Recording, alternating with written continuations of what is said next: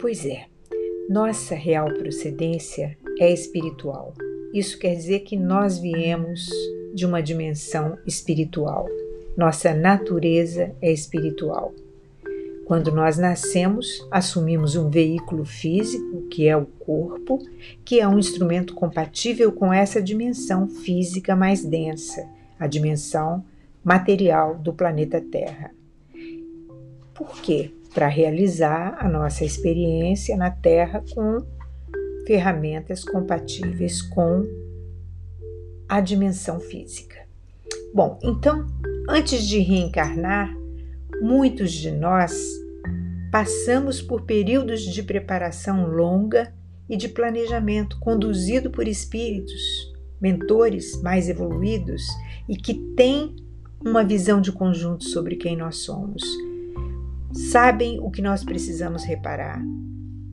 Entendem que aprendizados serão essenciais nessa próxima vida sabem quais são os maiores desafios que nós teremos a vencer. Sabem também quais serão os prováveis personagens principais da nossa vida. É?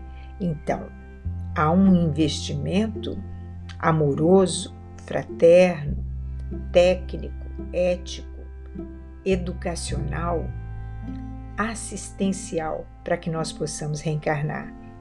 É uma equipe que existe por trás.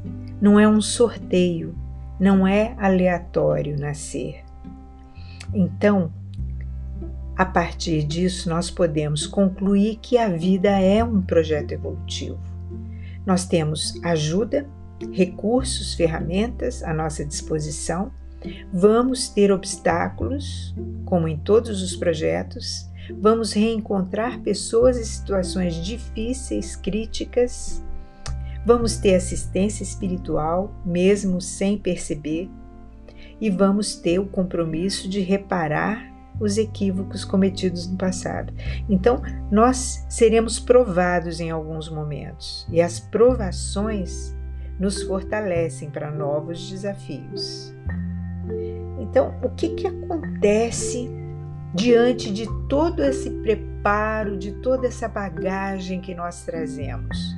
Nós nascemos, esquecemos, nos distraímos, muitas vezes nos perdemos no, per no percurso.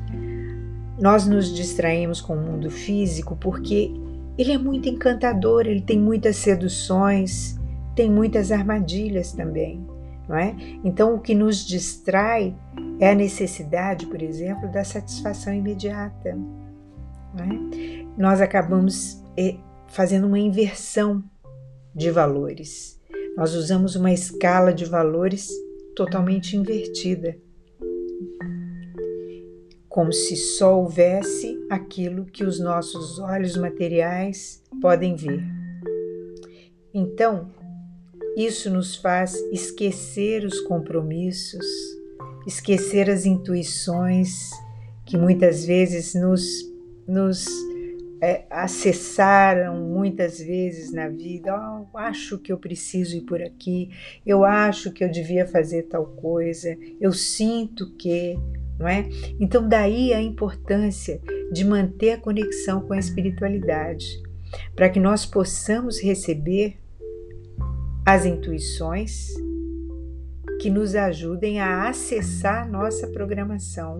Nós temos uma programação existencial, nós temos algo a realizar, né?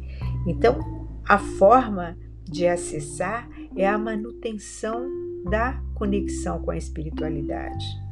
Quando isso não acontece, se configura diante dessa distração uma traição à nossa procedência espiritual.